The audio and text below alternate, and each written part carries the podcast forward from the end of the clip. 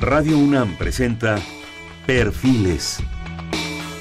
Un espacio abierto al conocimiento y la crítica de los proyectos universitarios que transforman nuestro país. Conduce Hernando Luján. ¿Qué tal? ¿Cómo están? Buenas noches. Estamos en Perfiles. Este es un espacio en donde conversar con las mujeres y los hombres que día a día forjan nuestra universidad. En esta ocasión tenemos el gusto de hacer un programa con la doctora Luisa Alba Lois. Ella es investigadora de la Facultad de Ciencias.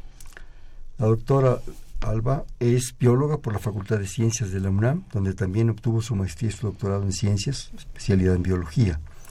Profesor titular de alto nivel, definitividad, coordinadora del Grupo de Biología Molecular y Genómica de la Facultad de Ciencias. Ha sido investigadora invitada de Lady Davis University of Medical Research del Jewish General Hospital en Montreal, en Canadá profesora invitada la doctora Alicia González Majarres del Departamento de Microbiología del Instituto de Fisiología Celular, docente desde hace más de cuatro años en las materias de bioquímica, biología molecular 1 y 2. 40. ¿Mande? 40. Hace más de, cuatro décadas, perdón. Te estoy poniendo juvenil, Perdón que le diga, Lichi, es amiga de toda la vida. Tan joven. muchísimo. No, pero es sensacional. Ha dirigido tesis de licenciatura, de maestría, realiza trabajo de investigación desde hace más de 40 años, en fin, eh, congresos, publicaciones, ¿qué más puedo decir? Yo quisiera mejor aprovechar el tiempo y platicar contigo. Me parece muy bien. Sí, coordinadora de posgrado, en fin, y actualmente, actualmente trabaja en la Facultad de Ciencias en Biología Molecular. Eh, vamos a platicar con, la doctora, te voy a decir Lichi, no te voy a decirte Luisa, Perfecto. la mera verdad.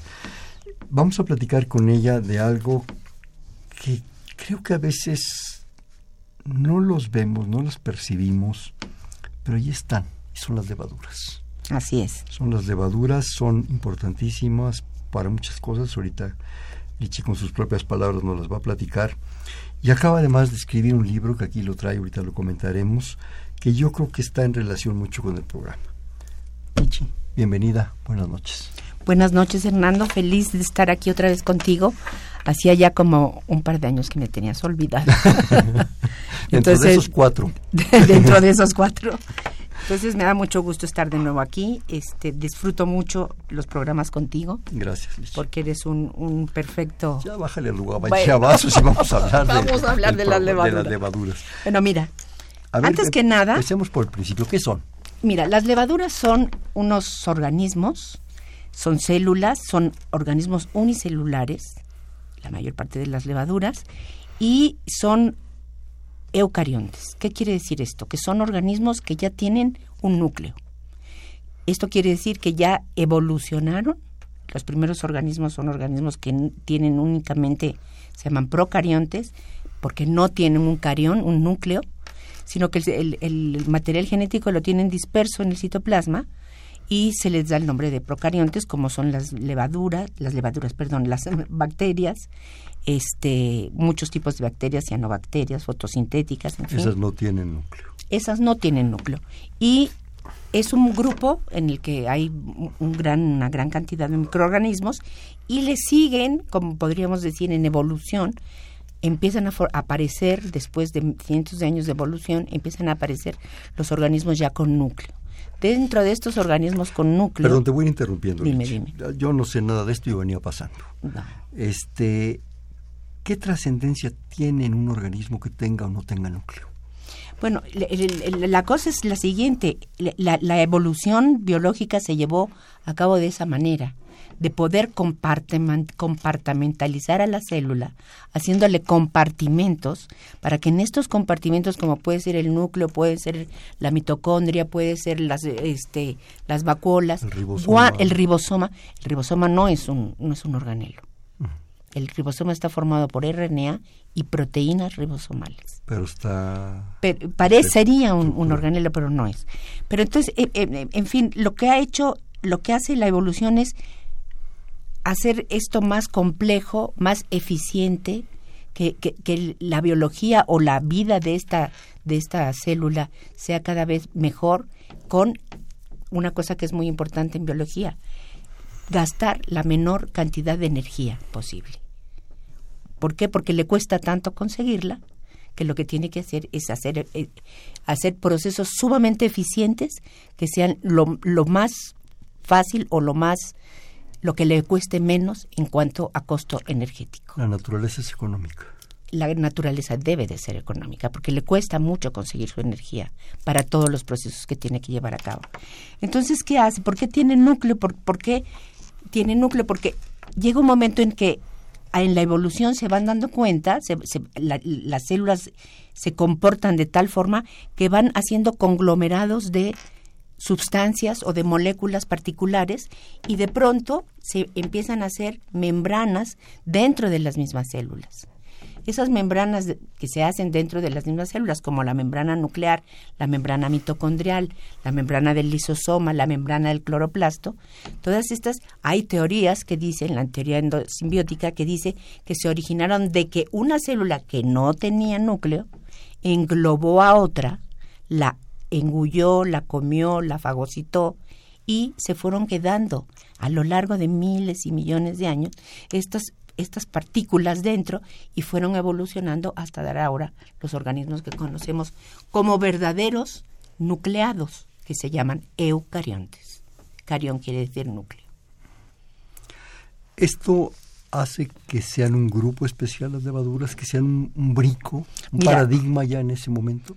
Las levaduras forman parte del reino fungi.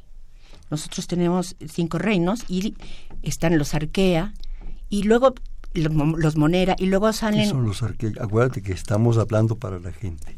Bueno, no importa. Bueno, los arqueas son las, los paramecios, los, los, los organismos de un... Hay tantos tipos de arquea, no es mi especialidad, no soy experta en eso, pero son organismos que no son todavía eucariontes, algunos. Y se, después de los monera y los arquea salen tres grupos grandes que es animales, plantas y fungi. Que es un reino aparte. Que son tres, pero vienen juntos, empiezan a evolucionar juntos. Y siempre se pensó que los hongos derivaban de las plantas. Y no es cierto, las plantas se separan filogenéticamente antes de estos tres grupos, ellas se separan y se forman plantas, y los eh, animales y los fungi se quedan todavía un tiempo más juntos hasta que empiezan a diverger y entonces ya cada uno es un reino el reino fungi, que son los hongos, el reino eh, planta, plantae, que son las plantas, y el reino animal. Y así es como surgen, y dentro de los, de los hongos tienen unas características muy particulares, que son, no son fotosintéticos, no son plantas. Eh, no son animales porque tienen una serie de características que tampoco lo hacen pertenecer al reino animal.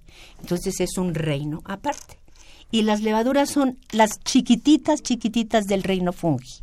Son unas células que son, son organismos unicelulares, porque no tú te acordarás de los hongos, hay hongos superiores, hongos, los basidiomicetos preciosos, divinos que crecen en los bosques, que incluso comemos, y, muchos otros hongos que sirven para el, el penicillium, el aspergillus, de donde se saca la penicilina o sea, tienen, tienen una importancia vital en el ecosistema, diría yo. Los hongos son, eh, son organismos que degradan a nosotros, degradadores. Y entonces tienen una importancia vital dentro de la ecología. Y yo he, he trabajado, estuve trabajando con la doctora Alicia González y me enamoré de las levaduras. Las levaduras son estos organismos donde tú puedes... Afortunadas las levaduras. Afortunadas las levaduras. pues son estos organismos en los cuales tú puedes hacer este tener un modelo, lo puedes usar como organismo modelo porque tiene enzimas, vías metabólicas, compuestos que son semejantes a algunos de células animales, algunos de células vegetales y sirve como modelo para que tú puedas hacer experimentos en, un microorganismo que se divide cada 20 minutos, puedes obtener una serie de datos mucho más rápido que si lo hicieras en ratón, que si lo hicieras en mosca, aunque también se tienen que hacer, pero es parte de, de esta microbiología que sirve para hacer modelos biológicos, bioquímicos, que puedan contestar preguntas. En su aparente simplicidad, tienen una complejidad en sí mismos que te da una diversidad de propuestas, de opciones de percepciones de lo que es la naturaleza y lo que es la evolución. Con la gran ventaja, entiendo por lo que tú nos dices, de la velocidad del tiempo. Para entender los procesos evolutivos tendríamos que ir al parejo. Muchísimos años, 800 millones de años parece que eh, aparecen los primeros, las primeras levaduras. Ni el judío errante los podría observar.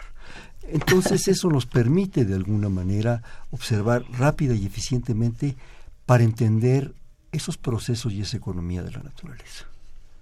¿Por qué? ¿Para qué? ¿Para qué? ¿Para qué lo hacen los...? ¿Para qué la quieres entender?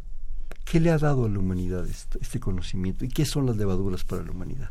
Mira, las levaduras, aparte de ser maravillosas para la humanidad, porque son las que... Para, la naturaleza. Para, la naturaleza y para la humanidad, porque son las que empezaron a, hacer vino. O sea, el, vino se conoce desde los romanos o desde antes. Desde mucho antes. Desde mucho antes y empieza la gente a, comer, a tomar eh, granos fermentados y se dan cuenta de que esos granos fermentados al día siguiente le hacen sentirse mal, mareado, este, con una resaca. Mal al después. Al principio pero al principio bien, ¿no? Y entonces ahí se empiezan a dar cuenta de que hay algo que está haciendo que estas frutas, que se pudren en cierta forma, tienen, llevan a cabo un, un mecanismo, esto viene con los años y con el correr de la ciencia, y se dan cuenta que eso se llama fermentación. Pasteur, este, muchos investigadores franceses y, del siglo XVII, XVIII, XIX. Sobre... estás hablando, según el artículo que me mandas, Lavoisier, Pascal, los grandes, químicos, los grandes químicos y bacteriólogos decían, pero ¿qué pasa aquí que esta, esta uva, estas uvas tienen algo, algo ocurre que producen algo que se llama alcohol, etanol. Y entonces es, es por eso digo que son muy importantes y la humanidad las debería de querer mucho. Y aparte, son las levaduras que hacen el pan. El pan se usa para, para eh, la, levadura se hace, perdón, el pan se hace con levadura. Y entonces es algo que, que pues en la humanidad... El, pan, fermentado, que es delicioso. El pan fermentado. Que, viene de, las masas madre, que le dicen. Exactamente, exactamente. Hay una, hay una, si me permites, hay una anécdota maravillosa de la Odisea, cuando Ulises encuentra uvas en la, en la isla de Polifemo, el cíclope, y sus hombres la pisan. En tu artículo viene que el pisar la uva con los pies descalzos, los mismos hongos y bacterias del pie aceleran la fermentación. Claro. Y emborrachan, emborrachan a Polifemo para escaparse. Exactamente. Y es una historia de veras que se la recomiendo en la Odisea, bueno, leer toda la Odisea, por favor. ¿no? Pero, pero realmente es parte de esa historia y de esa anécdota y de esa maravilla de cultura de la humanidad. Pero bueno, esa fermentación, esos principios que los franceses van descubriendo esencialmente, y es porque va a haber otras gentes, ¿por qué Liche?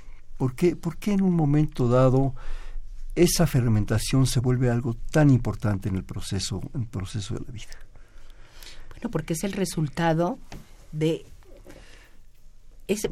tú tienes una cosa, cuando tú tomas azúcar, azúcar es la glucosa, es, es, una proteína, es una molécula sumamente importante porque con ella obtenemos energía. Entonces, el, el tener, el absorber esta glucosa a través de las células y con ella llevar a cabo la fermentación que te da como producto etanol, es una vía metabólica importantísima para muchas reacciones que se tienen que llevar a cabo en la célula. Pero no solamente eso, esa glucosa, que ahí nada más formó dos moléculas de alta energía que se llaman ATP, olvídate. La glucosa se degrada hasta el final, hasta etanol, hasta la fermentación, y forma dos moléculas de ATP, que es energía. Pero cuando entra esa glucosa y se compromete a respirar, hacer que la célula respire, entonces lo que ocurre es que se forman muchas más moléculas de ATP y es una molécula altamente energética. Eso hace a la, a la glucólisis y a la... ¿Y, quién es de las, de las células en las que más se ha estudiado? En las levaduras. Cuando hablas de ese ATP, adenosín trifosfato. Así es. Todavía me acuerdo. De hecho, hay un brinco de adenosín difosfato, ¿sí? Que pierde un grupo de fosfato. Que pierde un fósforo. Y ese es un brinco de energía, molecularmente hablando. Y ese brinco de energía, pues nos hace estar vivos. Tan sencillo como eso. esa, esa ganancia de energía como seres nos hace estar vivos. Y eso es parte de esa fermentación que tú nos estás hablando. De, esa, de esa respiración que va a degradar la glucosa, que va a generar la glicólisis, que en fin, es un ciclo muy complejo. Yo le diría a nuestros radioescuchas que, que se metan un poco a leer eso. hay libros a mí me encantaría poder hacer difusión de, la, de lo que es la bioquímica, de lo que es la biología celular. Es maravillosa. La biología molecular no es fácil. No, hacerlo. no, no es fácil porque, claro, si yo digo ATP, si yo digo grupos fosfato, eh, no dice nada. Lo que hay que ver es eh, esta transferencia de energía en estas reacciones biológicas y esa transferencia de energía es lo que hace que esto pueda romperse enlaces, liberar energía y tomarla esta molécula. Y nos hace estar vivos, Liche. Y nos hace estar vivos. Y ser, como nos decían en la primaria, capaces de estar vivos, de nacer, morir y reproducirnos. Así es. Tan sencillito como eso, ¿sí? Tenemos que hacer difusión de la biología molecular. El día que entiendes el ciclo de Krebs, Fíjate que yo yo soy fanática de la de la del metabolismo. Yo si a mí me gusta algo, me gusta la bioquímica, me gusta la biología molecular, mucho desde luego, pero la, la bioquímica para mí es el el entender cómo es que la célula vive y vive única y exclusivamente en base a reacciones químicas. Y esas reacciones químicas son tan perfectas, o deben de serlo, que tienen que ir en un, en un, en un camino, pero si no van en ese camino, tienen mecanismos generalmente de compensar. Alternativos. Alternativos. Eso, el darte cuenta de que esa química celular es lo que es, es lo que es apasionante. Yo creo que esa química celular, Leche, esa, esa pasión tuya y de muchos por el metabolismo, cuando ustedes nos lo enseñaron, maestros que tuvimos en la facultad, recuerdo a tantos, no quiero mencionarlos porque me, me olvidaría de muchos. Cuando en la facultad nos enseñan aquello y nos enseñan su liga con la evolución. Es que eso es lo importante. De repente entiendes que, que, que, que, no es que estemos aquí nomás porque ahí estamos, ¿verdad? Porque nos aventaron, sino es todo un proceso de eficiencia que si no se siente uno comprometido con la vida, yo no sé con qué te puedes sentir comprometido. Exacto, porque tú, e, e, esto que estás hablando es, apasionante, porque uno piensa todas las reacciones que se llevan a cabo en una célula, en un momento dado, en un estadio de esa célula X, levadura o hepatocito o neurona, lo que quieras, pero eso tiene que estar conectado a cómo ha ido logrando ese funcionamiento cada vez más específico y más particular y mejor. Y eso se llama evolución. Aquí ha habido cambios, acá ha habido selección, ha habido adaptación y entonces las moléculas y la vida ha dado formas diversas. Pero además hay un proceso, parte de todo eso que tú nos compartes, de esa biología molecular y de ese sentido de la evolución que se llama diversidad. Y la evolución nos da la oportunidad de ser diversos en todos sentidos. La evolución y la bioquímica. La bioquímica, bueno, sí, la, base es la bioquímica. Pues sí. nos da la, posibilidad de ser diversos, aunque algunos ahora no lo entiendan y sienten que son la mamá de los pollitos, que el mundo es diverso, ¿verdad? Y esa diversidad... Hay gente que no cree que el mundo es diverso. No, no, para nada, para nada. Por decir las cosas que pasan hoy en día. Pues sí, desgraciadamente, pero bueno, ahora sí que Qué triste su vida. Sí. En fin, ese mundo diverso nos mete en un compromiso de eficiencia de las especies, de eficiencia reproductiva. No va a sobrevivir tal vez el más apto y el más fuerte, sino los más diversos, las más cantidades en una especie. Concretamente los lemurs. Recuerdo ese ejemplo, ¿te acuerdas? Esos millones de ratones que se lanzan al vacío y van a quedar porque ya, porque está saturada la población. Pero en un momento dado es la eficiencia de la especie la que tiene que sobrevivir y no unos cuantos. ¿sí? Y todo eso está basado en esto, en este libro que traes ahí, del cual yo quiero que nos platiques más, que es las levaduras, algo tan sencillo, ¿verdad? Que gema, que, que, que, es, que lo ves en el microscopio, es maravilloso. Mira, de este libro yo no sé si puedo hablarte ahorita o te hablo Claro, un poco más habla adelante. cuando te dé la gana. Este libro Esto que se llama, el título me gusta porque es Las otras levaduras, dos puntos, una ventana a la evolución. Y este libro, quiero aclarar, este libro no es nada más hecho por mí, este está hecho con compañeros de trabajo, con Patricia Larralde, con Claudia Segal, y la idea original es de José Luis Ochoa. José Luis Ochoa es un, fue un investigador, amigo mío, colega, a quien aprecié mucho y falleció hace como ocho o diez años. Y la idea de este libro fue de él, porque él trabajaba en el CIPNOR en, en Baja California. Y ¿Qué es el CIPNOR, Lichi? es un centro de investigación de Baja California Norte, creo, que lo que hace es tener laboratorios de investigación biológica. Y uno de los laboratorios que, trabajaba ahí era este que creó él sobre levaduras. Y él empezó a trabajar levaduras marinas. Y empezó a trabajar con ellas e hizo una colección, que es la colección más importante que hay de levaduras marinas en México, que la tienen en el, en el CIPNOR. Y él fue el de la idea y dijo, hagamos un libro donde no hablemos nada más de Saccharomyces cerevisiae. Saccharomyces cerevisiae es la levadura del pan, es la levadura más conocida, más estudiada, y hay muchísimas otras, pero más o menos en los años 60 del siglo pasado aparecieron estas otras levaduras que llamamos, que se dieron a llamar levaduras no convencionales. Y eran no convencionales porque resultaron ser levaduras que podían eh, adaptarse a nichos ecológicos muy diversos. Entonces dijeron, ¿cómo es posible que haya en el mar levaduras con un con 2 a 4% de, de sal, Una salinidad brutal. con una gran salinidad, unas más salinas que otras? Y unas presiones, y presiones atmosféricas, bárbaras. atmosféricas y de, de todo. Eh, ¿Cómo es que hay levaduras marinas? ¿Cómo es que estas levaduras pueden encontrarse en el queso camembert, en el, en el queso gruyère, en el roquefort, en los pickles, que son estos este, pepinillos en salmuera? Todos estos, estas, estos alimentos en lácteos, en helados, vinos, a en temperatura cerveza. baja. ¿Cómo es posible que estas... Entonces dijo José Luis, hay que hablar más de estas levaduras.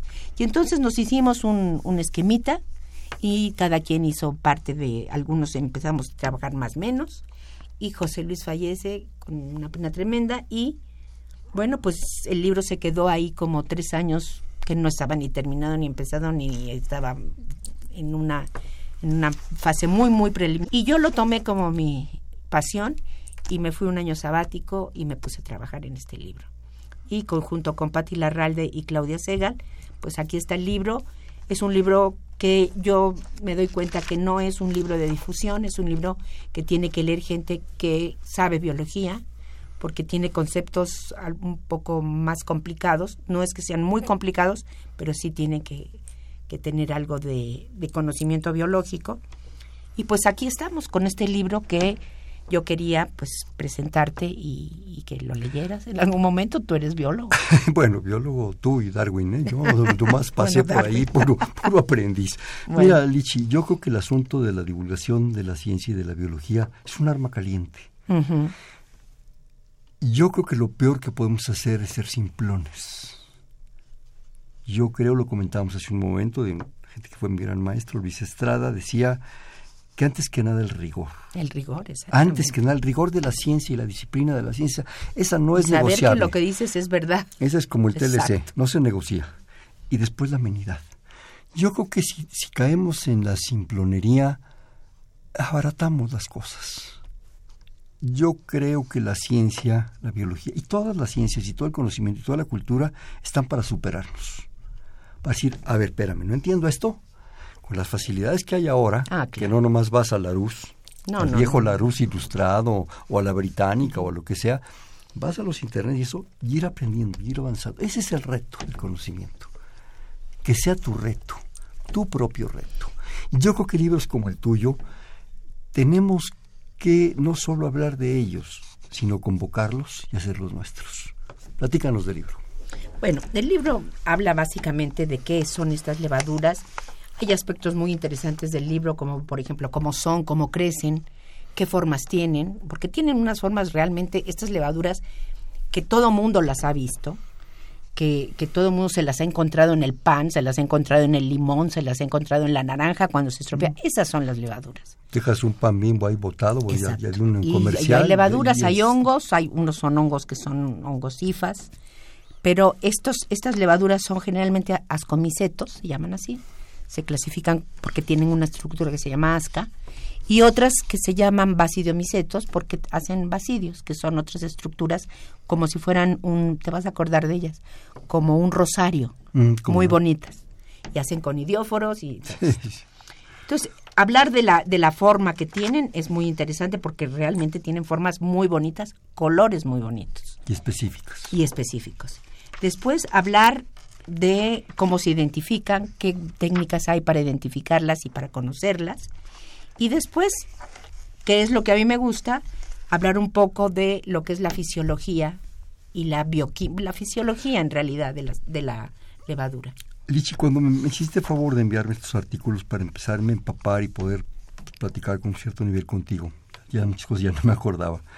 Algo que a mí me, en lo personal me apasiona, que en los artículos no está fácil, pero que me encantaría que con palabras, tus propias palabras sencillas, amables, nos explicaras algo que es para mí apasionante, la reproducción. Es algo maravilloso, es algo que a todos nos gusta, no solo las levaduras, pero que es un secreto de la vida, es una propuesta de la vida y, y la reproducción no nomás es el tingo lilingo, es entender no solo el hecho, sino el sentido. Claro, la reproducción, yo te puedo decir, se me ocurren ahorita muchas cosas que te podría decir. La reproducción Las que es tú quieras. que un organismo pase a formar otro igual. Eso podría ser, es, me- se reprodujo. Pero es el, el, el combinar el material genético, Claro, es lo que Sí. da la diversidad. que es lo que da la diversidad. Pero, ¿qué pasa en estas, en estas células, por ejemplo, que hacen unas yemitas? En, en- está, es un Realmente un organismo chipote. Ovalado, ovalado, gordito, por, como te lo podrías imaginar, gordito, ovalado, con una membrana, y hace un chipotito a un lado, y empieza a ser un chipotito, que es una protuberancia, que es cuando se va a dividir asexualmente.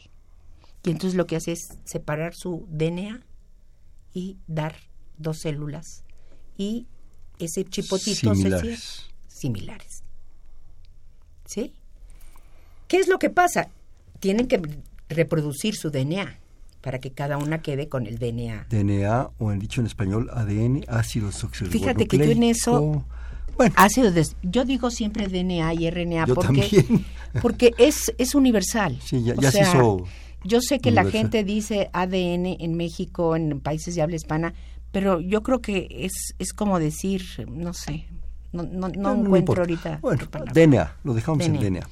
Que es la cadena que es la cadena de polinucleótidos que tiene doble alfa. que es la que constituye los genes. Es la que constituye un- una cadena larga de polinucleótidos, da un gene que tiene que tener una- un principio y un final.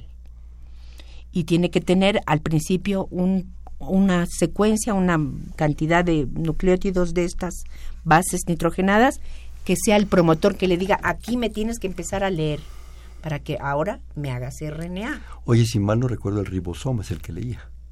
Era El- como Eh, no, el que, el que primero, la transcribía. ¿no? Exacto, primero viene la transcripción que pasa de DNA a RNA y luego ese RNA en los eucariontes se sale del núcleo, llega, se ensambla a una maquinaria molecular que es el, el RNA, el- los ribosomas, y los ribosomas pescan a este mensajero y lo van leyendo como una maquinita.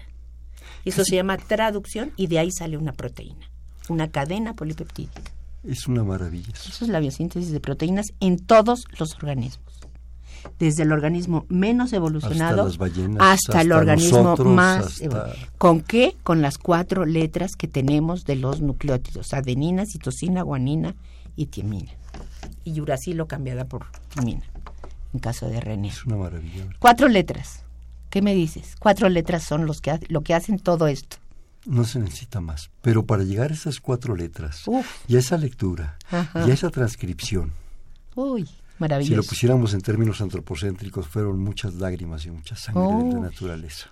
Así es. Y muchos, y muchos cambios y muchos, muchas cosas que no salieron bien. Muchos que se quedaron en el camino. Muchos que se quedaron en el camino y muchas formas que no pudieron subsistir porque o el clima o el momento o el o la enzima no estaba, es, apasionante. O no se, o no se transcribió correcto. Y aún así, y aún así, esa transcripción de repente tiene brincos y tiene fallas. Claro. Algunos para mal, otros para bien. Pero sabe, pero, pero es, tiene estas, este RNA y este DNA tienen enzimas que tienen una fidelidad impresionante.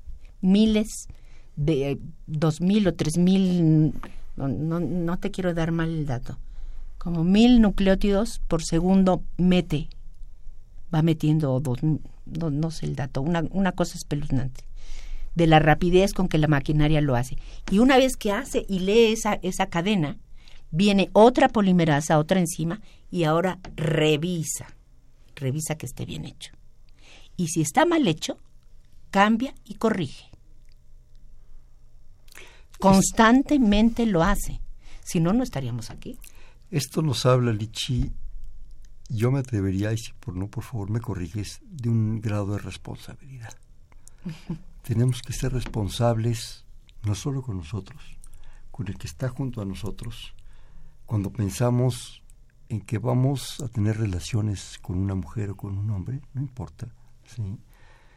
y que pensemos lo que estemos haciendo, porque es un acto de responsabilidad otro ser, y es un acto de responsabilidad todos los seres. Ah, claro, claro.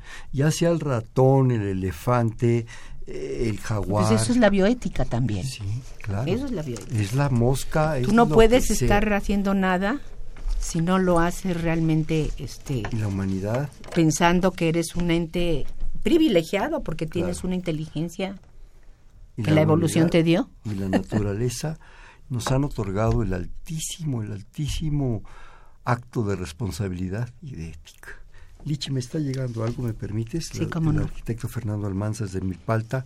¿Cuál es la temperatura que se da en el interior de las mitocondrias? Mm.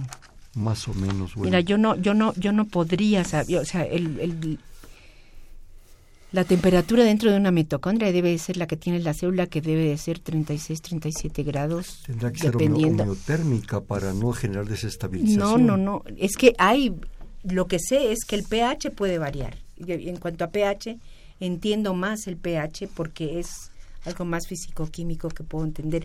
El cambio de temperatura no puede ser muy alto, ni puede ser muy bajo, y tiene que ser estable por, por, una sola, por una simple razón, porque si no los procesos no se llevan a cabo.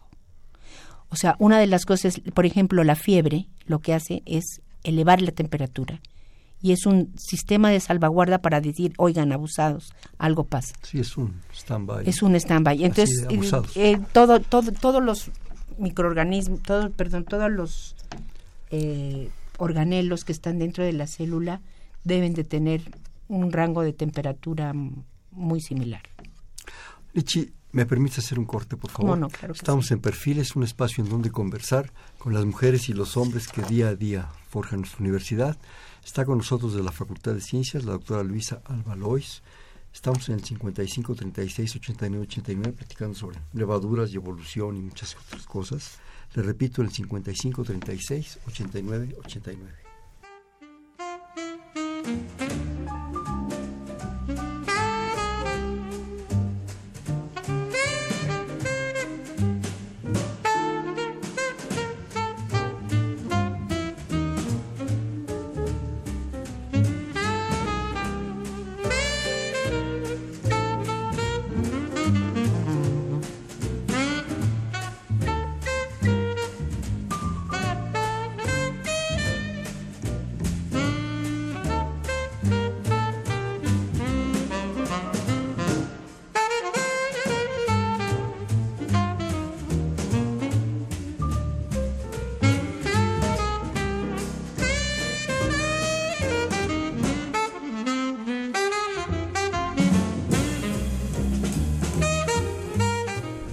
Buenas noches, estamos en Perfiles, un espacio en donde conversar con las mujeres y los hombres que día a día forjan nuestra universidad.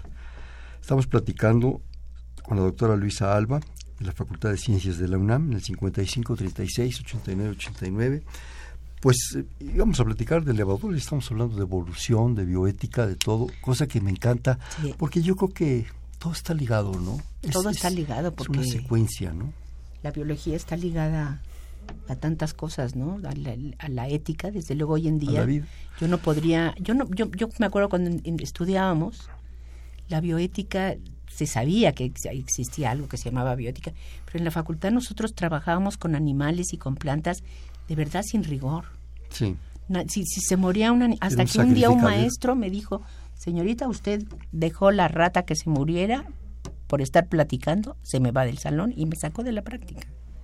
Eso es, eso es seriedad y así hay que es como hay que hacerlo. Sí, de repente yo también me negaba a hacer aquellas disecciones porque Tremendo. me dolía la rana y me dolía la tortuga y el gato, pero el pobre gato ahí que hasta le brincaban las pulgas Sí. porque le metíamos no sé qué, este, no para nada. Pero eso, eso ha, ha- ha cambiado. Qué Mira, bueno. yo te quería mencionar algo sobre, sobre el libro, porque sí tengo interés en que, en que, pues al que a la gente que le interese esto se pueda acercar a, leerlo. En este libro hablo de la distribución, de cómo se distribuyen las levaduras en los, en el medio marino, de cómo se pueden aislar, que como te decía antes, por las formas tan lindas que tienen y por la lo, lo estéticas que son, porque son vistas al microscopio, son preciosas, pero también vistas en cultivo, porque pueden crecer en líquido o pueden crecer en una en un agar, en, una, en un medio sólido. Este, y cómo se reproducen también es interesante. Pero algo que a mí me, me gusta mucho es hablar de la fisiología. ¿Cómo es que las levaduras tienen, por ejemplo, te voy a hablar de un, de un ejemplo, tienen un conjunto de genes que hacen un conjunto de proteínas, que son las mismas proteínas que hacen todos los organismos vivos, más menos. Claro, una, una proteína de la levadura no hace hemoglobina, pero hace otros pigmentos que pueden ser parte de eh, tener un poco la función que tiene la hemoglobina en los organismos mamíferos. Y entonces esos se han dado a llamar genes, que son los genes que tienen todos y que todos contenemos porque somos seres vivos de este planeta Tierra. Pero hay otro, otro conjunto de genes que son genes que nada más se presentan para poder contender o para poder trabajar o para poder vivir o para poder estar en unas condiciones determinadas. Y a esos genes se les ha dado por llamar genes huérfanos, lo cual me gusta. ¿no? Porque son genes que pues no se no, no se encuentra esos mismos productos de los genes, que son las proteínas, no se encuentran en proteína, en levaduras cercanas a otras levaduras. Entonces dicen, bueno, ¿por qué esta levadura que es cercana filogenéticamente o evolutivamente a esta, por qué no presenta estas proteínas que esta sí presenta? Esos son lo que se llaman los genes huérfanos. ¿Y estos genes qué, qué, qué importancia tienen? ¿Qué La importancia que tienen es que, ok, yo tengo una levadura que crece en agua, en, en el mar, en agua salada. Entonces yo tengo que tener genes que puedan permitirme llevar a cabo un intercambio de sodio, de, de- de cloro de sodio que sea adecuado. ¿Por qué? Porque tengo que tener mucho cloro dentro y mucho cloro fuera. Yo sí tengo mucho cloro dentro, la célula se estalla y se muere. Mucho cloro, mucho sodio, perdón. La célula llega, se estalla y, y se rompe.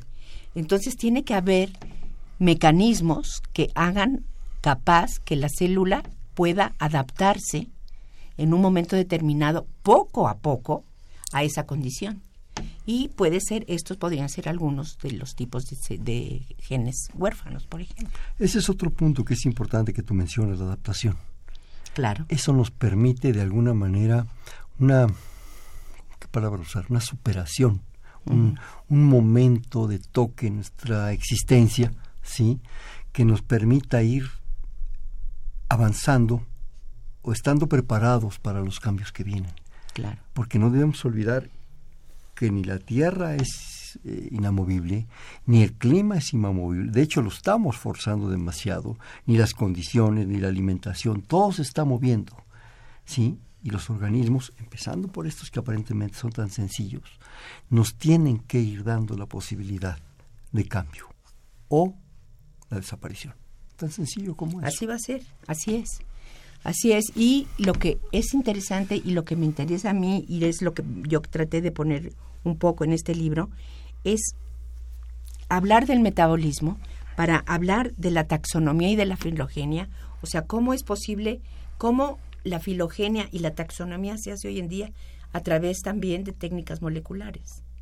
¿Sí? Antes tú recordarás que nos daban las claves en el laboratorio, clasifique tal planta. El código de nomenclatura. Exacto, el código de nomenclatura. Y dado los caracteres morfológicos, tú tomabas y decías esto es una levadura o esto es una bacteria o tiene esto ocho es un- patas o tiene seis ojos Exacto. o tiene no sé qué. Y hoy en día lo que ha pasado es que hay especies tan cercanas y tan iguales que ya los morfólogos, por decirlo de alguna los- la gente que hace morfología, taxónomos, los taxónomos, los sistemáticos, lo que han dicho es es que esta información no es la única que podemos tener y no es suficiente. Y entonces lo que se ha ido es al genoma. Se ha empezado a estudiar con el genoma y se han visto regiones que son conservadas evolutivamente en algunos organismos. Y entonces lo que se ha hecho es hacer inferencia- inferencias este, filogenéticas a partir de datos morfológicos y de datos de biología molecular. Recuerdo una frase maravillosa de Gaylord Simpson, la ontogenia recapitula la filogenia, Claro, claro, ¿verdad? claro. Es, es, es una verdad, de verdad es que me ha acompañado toda la vida, ¿no? O sea, lo importante es la filogenia, la secuencia, la, La especie. secuencia, ¿cómo fue? Y no el ser, no el punto. ¿no? Exacto. Es, es la línea lo que importa. Y la línea es una secuencia de puntos eficientes. Y entonces lo que se ve es que hay regiones, lo que se ha estudiado en biología molecular, es tomar a los ribosomas, a los, al- los genes de los ribosomas, al, que son el ribosoma 18, eh, 18S, 5.8S y 28S, que son el eh, S por el porque pueden se- sedimentar a una determinada concentración de cloruro de cesio, en fin. Eh, y entonces se toman estos genomas de, ribosoma y se ven la secuencia que tienen. Y también hay regiones intergénicas entre esos genes que no tienen función porque no dan una proteína o no dan un RNA ribosomal, pero que tienen secuencias palindrómicas o redundantes que se presentan en los mismos organismos.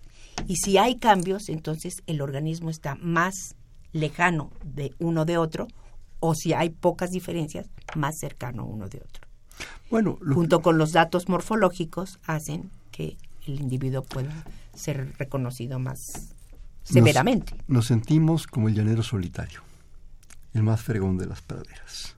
No, pues falta tanto. Bueno, pero de repente, cuando volteas y ves el genoma del chimpancé, Ajá, la diferencia es nada. chiquirristrina. Es lo que tú estás diciendo, es, es mínima. Dices, Y te tienes que ir a buscar en qué partecita Claro. está lo que puede ¿Sabes darme. qué, maestro? Bájale, quítate el antifaz y ya no eres el llanero solitario. Sí, eres, no sé, un primate más. Y eso también se llama humildad. Humildad frente a el gran privilegio de estar vivos. Sí, claro, claro. ¿sí? Lichi, ¿por qué estudiaste esto? Nada más quería, Sí, bueno, tú... déjame terminar una cosita que quería hablarte antes de terminar esto. To- No, todavía tenemos tiempo. Mira, y si no, nos quería seguimos. hablarte sí, de algo que es muy interesante que, que para mí en, en mi investigación también, que es una, un fenómeno que presentan estas levaduras, que es el fenómeno killer. Estas levaduras tienen algo que podríamos decir un sistema inmunológico muy rudimentario, en el cual lo que hacen es excretar hacia el exterior cada una de estas células muy probablemente proteasas, o sea, proteínas que rompen a otras proteínas y que permiten que nadie crezca alrededor de él. Esto le da una característica de ser este fungicida o bactericida Competencia. y hay competencia. Eso lo estoy estudiando ahora en, en- con las levaduras y, bueno, no ahora, hace tiempo y es otra de las cosas que me llevó a ponerlo en el libro porque creo que es muy importante, más los usos que tienen biotecnología, todas las levaduras, que es una cosa impresionante. El medio es muy eficiente, es muy generoso, pero de repente es muy efímero. Tenemos que competir por el medio, por lo fundamental, claro. por lo estricto. El mantillo fértil no es más allá de un metro. ¿sí? Los eh, eucaliptos son alelopáticos. Claro. Nada crece a su alrededor que lo compita y les quite el agua. Obviamente en las, en las levaduras está haciendo lo mismo. Entonces están haciendo lo mismo. Competencia. Cada vez se ve que hay más. Y, bueno, es un, es un mundo que yo les invito a que conozcan. Y la pregunta que me hacías. A ver, pero espérame. Ahora. Tú sigue. No. El libro. ¿Cómo se llama? ¿Dónde se consigue? El libro es Las otras levaduras, una ventana a la evolución. Está editado por la Facultad de Ciencias, por las prensas de ciencias. Ajá. Y es este cuesta menos de 200 pesos. Se puede comprar por internet. En la Facultad de Ciencias tenemos ya una, una tienda electrónica donde están todos los libros que se editan y se pueden adquirir por, eh, por, internet. por internet. Oye, Lichi, ¿sabes la clave de internet? No, o bueno, simplemente meterse a la Facultad de Ciencias. UNAM, Facultad de Ciencias. UNAM, Facultad de Ciencias, y ahí buscar tienda Tienda electrónica, o biblioteca electrónica. Sí, sí, sí, en servicios. Servicios. En servicios hay bien, sí, seguro. Oye, bueno, antes de pasar a lo siguiente, nuevamente el arquitecto Almanza, nuevamente muchísimas gracias por su atención. Se acuerdo con el doctor Freire, las células casi piensan aunque no tengan conciencia. ¿Por qué la célula reacciona? Porque tiene, porque, porque tiene en su membrana generalmente receptores que puede reconocer estímulos externos. Son muchos fenómenos que hay, quimiotaxis, en fin, muchos tipos de, mecanismos desde un punto de vista físico muy bien estudiados en los cuales las células pueden son susceptibles a, muchas muchas señales electricidad este calor acidez en fin Además, recordemos, la, membrana no es continua, es discreta, ¿no? Es discreta, es totalmente dinámica. No se puede hablar de una cosa rígida ni dura. la bioquímica es, yo siempre se los digo a mis alumnos, es totalmente dinámica. Se están moviendo. Esa célula que nos hacían pintar en primaria de la ruedita continua, pues no. no. está, bien tiene para dimensión y tiene. Claro, y tiene poros y tiene intercambios y exacto. todo. Señora Serfín de San Rafael, muchísimas gracias. Eh, programa buenísimo. La invitada de lujo me hizo recordar mis clases de biología. Si viera lo que yo le puedo decir de las mías. Qué linda, muchas gracias. Fernando López Leiva de Naucalpan, la doctora, ¿está a favor o en contra de los transgénicos? Ah, híjole, pues ahora sí que me tocó. Estoy a favor. ¿Sí? en un sentido sí. Sí, yo, yo creo que los transgénicos son eh, eh, es un mecanismo que se ha llegado a desarrollar, que el humano ha podido desarrollarlo y que usado eficientemente con normas legales y, bien bajo un control adecuado, con bioética, debe de ser. O sea, la insulina. La insulina se eh, empezó a hacer en las en la célula Escherichia coli, en una bacteria, con un plásmido, y el primero que lo hizo fue Francisco Bolívar, que es este profesor de la UNAM y que premio Príncipe de Asturias. Y, el, y lo que ocurre es que esa bacteria hace en muy poco tiempo miles y miles de moléculas de insulina. ¿Para qué? Para que los enfermos que tienen diabetes puedan utilizar esa insulina. Insulina humana hecha en bacterias en 20 minutos. Eso es perfecto y, la gente lo usa. E, e, la gente no se acuerda que eso es un transgénico. Bueno, Slichi, hasta donde yo recuerdo, por favor me dice si sí o si no, el asunto del maíz. El maíz se ha seleccionado.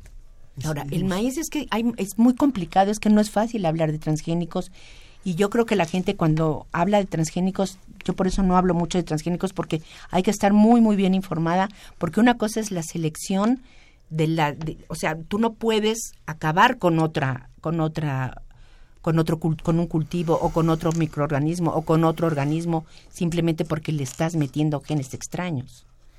Lo que tienes que hacer es saber bien, muy bien qué es lo que estás haciendo y cómo lo estás haciendo.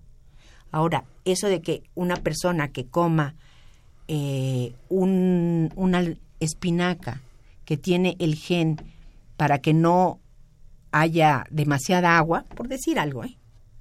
a esa persona no le va a pasar nada, no se va a morir, no se va a intoxicar.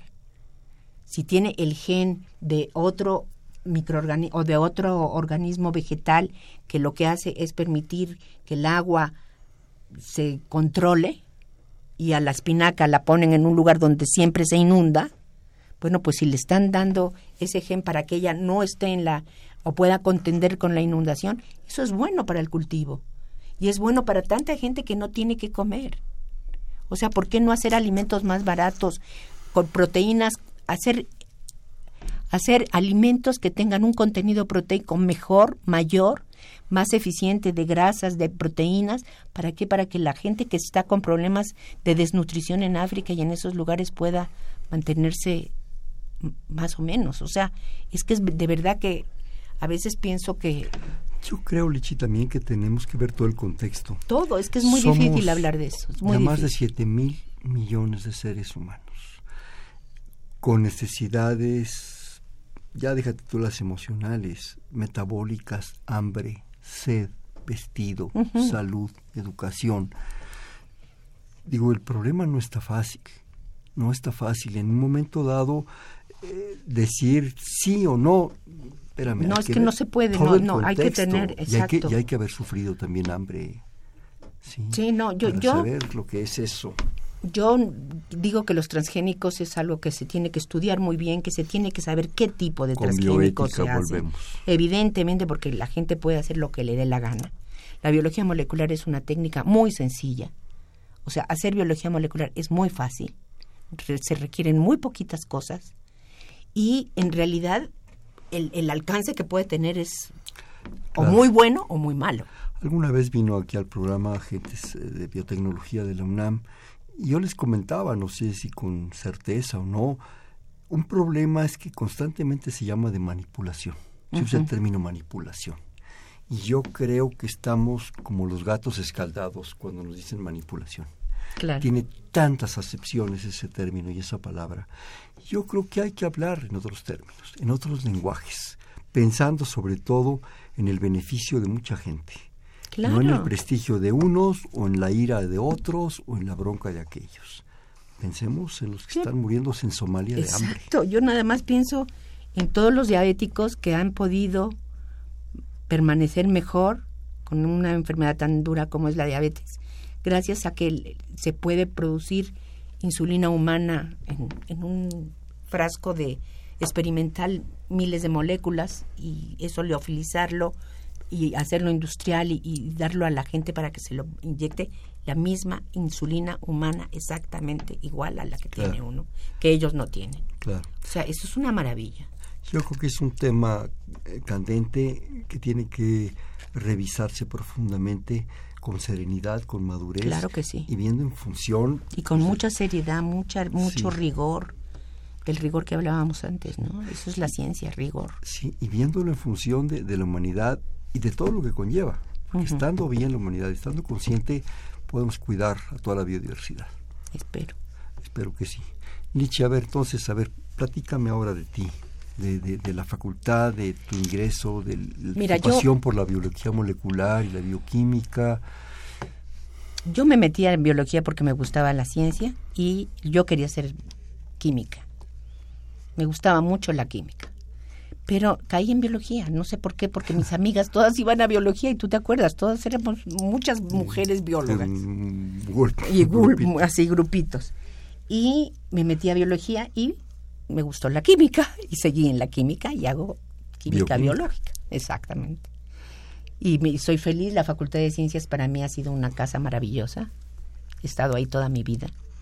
Entonces tengo mis recuerdos buenos, mis recuerdos medio malos, ninguno muy malo y pues he aprendido de, mi vida personal es una y mi vida profesional ha sido maravillosa en la UNAM. Yo sin la UNAM no sería lo que soy, desde luego. Ni las oportunidades que has tenido. Nada, y todo lo que he salido, lo que he viajado, a, a las gentes que he conocido, a las personas que han estado a mi, a mi alrededor y de las que he aprendido muchísimo, sin la UNAM no hubiera podido. eso estoy clarísima. Además, yo creo que ahorita la facultad es espléndida, es maravillosa, pero creo que también nos tocó una facultad inigualable. Yo creo que es una facultad de lujo. Pero la anterior, ¿te acuerdas? Uf.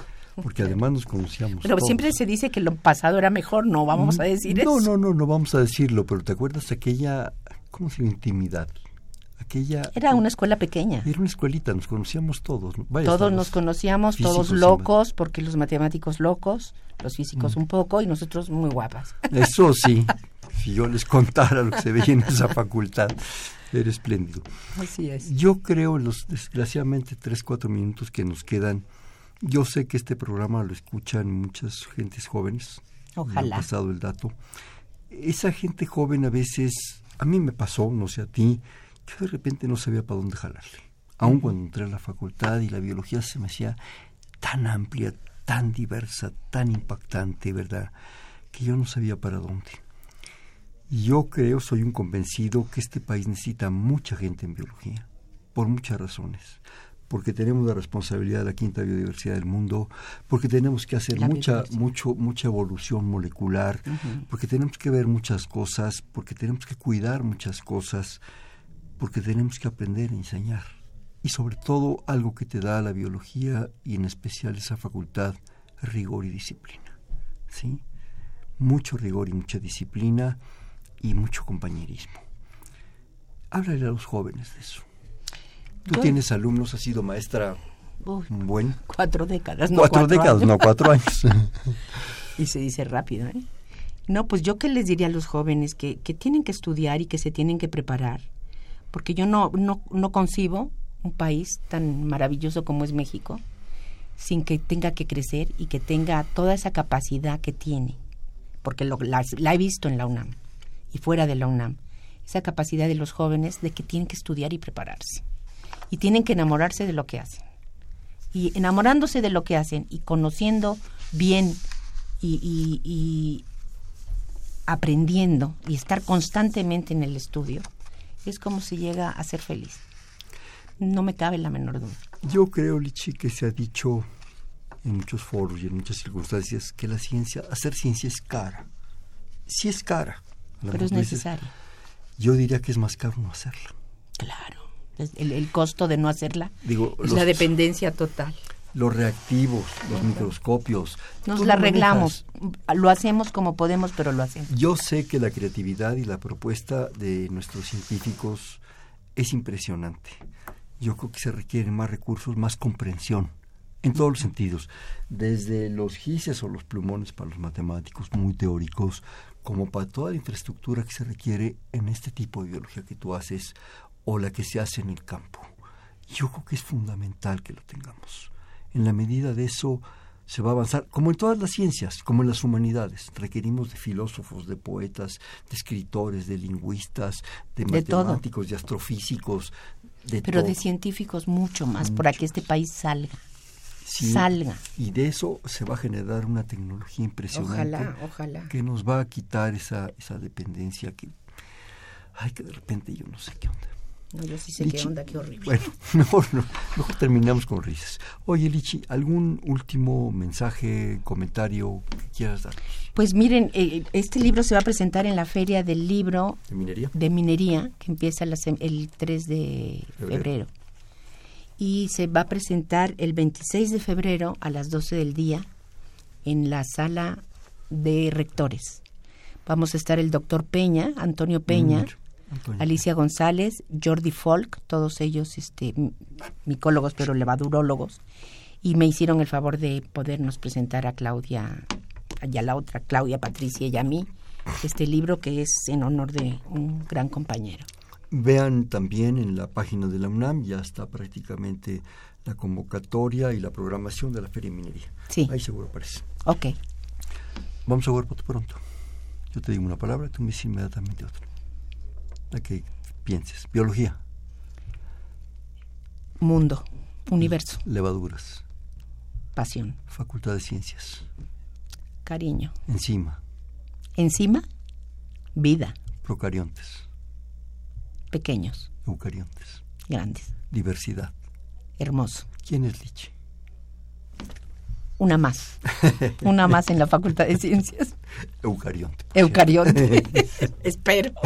no, claro que sí, es evidente, además muy guapa y muy linda. Bien, este fue Perfil, es un espacio en donde conversar con las mujeres y los hombres que día a día forjan nuestra universidad. Estuvo con nosotros de la Facultad de Ciencias la doctora Luisa Alba Royce, Lichi para mí. Gracias, Lichi. Muchas gracias, Hernando, muy, muy amable y mucho gusto de estar contigo.